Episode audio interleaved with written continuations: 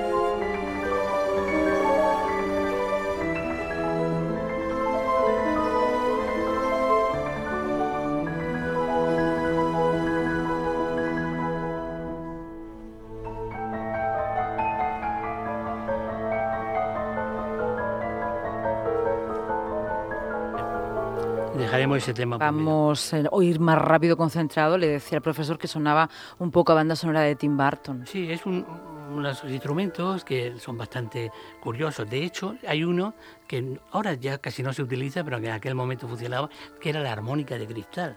Que era igual que hemos visto a los magos, aquellos que con copas hacían melodías eh, frotando, pues una armónica de cristal era eh, piezas de cristal que eran, eh, digamos, frotadas con agua y que tenían ese sonido. Hoy se hace con sintetizadores, con xilófonos especiales, con marimbas, para que suene tan maravillosamente.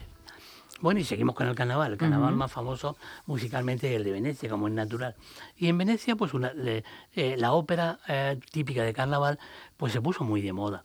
Y, y sobre todo porque permitía pues los cambios de sexo, los cambios, los cambios de figuración, eh, los castrati eran su momento brillante, porque podían hacer de, con sus pelucones, su- sus aspamientos y, y su gran fantasía. Y esto se llevó a a, a- a Inglaterra eh, y lo llevó precisamente Händel, que solo que había aprendido en, en Italia y que las llevó. Y también se puso muy de moda. Eh, las divas, las sopranos y los castrati competían en aquellas óperas siempre con un tono mitológico o, histórico de, la vieja Roma y demás, pero con cierto sentido. Y entonces esos papeles de, de castrati han sido recuperados ahora por toda una eh, playa de, eh, contratenores fabulosos. Y yo quiero aprovechar para presentar a uno que me ha encantado como suena, que es Jacobo José, Jakub Józef Orlinski, que es polaco y que es muy curioso porque ahora eh, no solo eh, trabaja como contratenor en óperas de Händel, sino también es capaz de hacer breakdance. Por tanto, ¿Ah, también? Sí, sí, le permite. Claro, es un chaval veintitantos años, por tanto puede hacer de todo. Por la mañana hace una cosa y por la tarde otra. Pero algunos eh, directores de escena pues utilizan esas dos facetas en alguna que otra producción. Hoy estamos, ya ves, el mundo al revés. No, bueno, o- o mucha miscelánea. Mucha miscelánea, exactamente. Vamos a...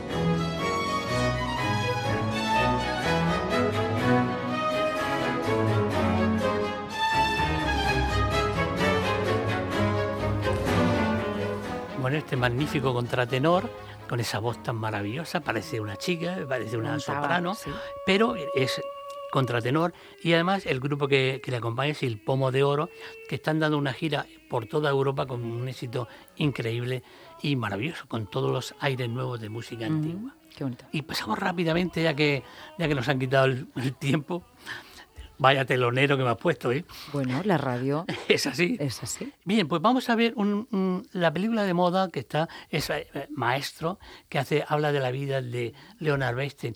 Pero eh, para mí, me ha gustado la película y demás, pero le ha faltado, ah, se ha basado demasiado en los aspectos personales, en la intimidad, más que en la propia esencia musical.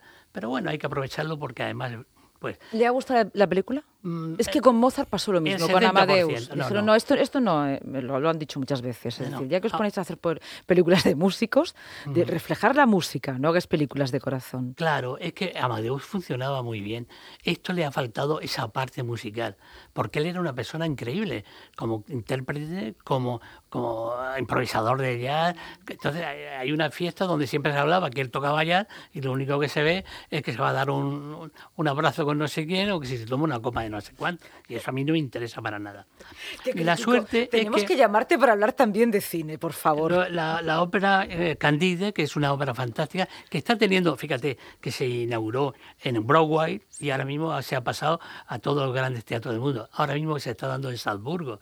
Eh, por tanto, con muchísimo éxito. Creo que, que, que, han vendido todas las entradas y han tenido que ampliar el, eh, el número de representaciones. Pero vamos a empezar. Quizás lo más llamativo que es la obertura. Adelante, Candide.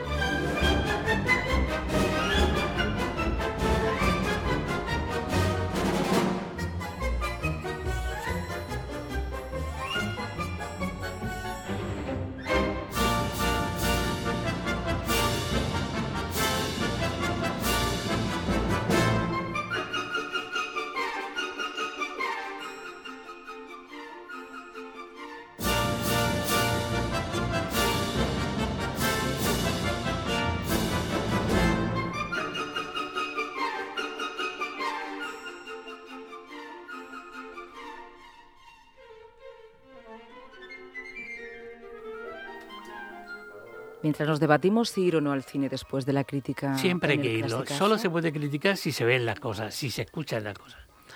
Bueno, vamos a, dar un poco de noticias en el momento, por así decirlo. Primero, me gustaría invitar a todo el mundo a que mañana vaya a la actuación que el grupo La Tempestad va a tener en la Iglesia de las Anas, porque una versión muy particular y seguro que muy bien, porque La Tempestad es un grupo mm, a escala mm, ya no solo nacional, internacional, de prestigio y de calidad eh, musical, y cuando se han metido en este llamémosle charco, es porque van a resolverlo bastante bien. Vamos a verlo. Estuvimos aquí ayer, ¿eh? Exactamente. Y nos dijeron que, sí, que lo tienen todo preparado. Sí, sí, no, por supuesto que sí. Son gente muy seria y muy trabajadora. También quiero decir que el domingo, por, para los chicos, hay conciertos en familia, se llama El Espectáculo Alegro, la Orquesta Sinfónica y Lolo Fernández, un clown, un payaso que trabajó en el, en el Circo de París, y, de Soleil, el del Circo de Soleil, y que va a hacer un espectáculo maravilloso, maravilloso, maravilloso. Mañana, por cierto, es que, perdón, empieza el ciclo de cuaresma del Ayuntamiento de Murcia, que es todo un ciclo de conciertos. ¿Ah, y ellos inauguran este. Qué bien, Además, qué, qué antiguo. Bueno, es música, claro, es música del barroco. Antes la ópera pues, paraba, no se hacía la guarema, y entonces se hacía música mm, de cuarema, música, digamos, de cámara y demás, para que los pecados se vayan poco a pues poco. Esto es casi el contrario, es deleite. Muy bien, pero yo decía que eh, quiero citar también la presencia el, viernes pasado de Andrés Orozco Estrada con la orquesta de Stuttgart, que hicieron un concierto fenomenal, fenomenal, fenomenal, con dos de las grandes obras de toda la música orquestal. Eh, una pena porque eh, se lo perdieran aquellos que, que, son reticentes a algunas cosas, pero que era maravilloso y fantástico este concierto, con dos obras muy interesantes. Una, la consagración de, la primavera, que sin lugar a duda es una de las mejores obras de la primera parte del siglo XX, y otra, eh, la Sinfonía Sexta Pastoral de Betón, que sin lugar a duda es una obra de las más importantes del mundo. Y aquí la tenemos. Pues con ella, si te parece. Sí.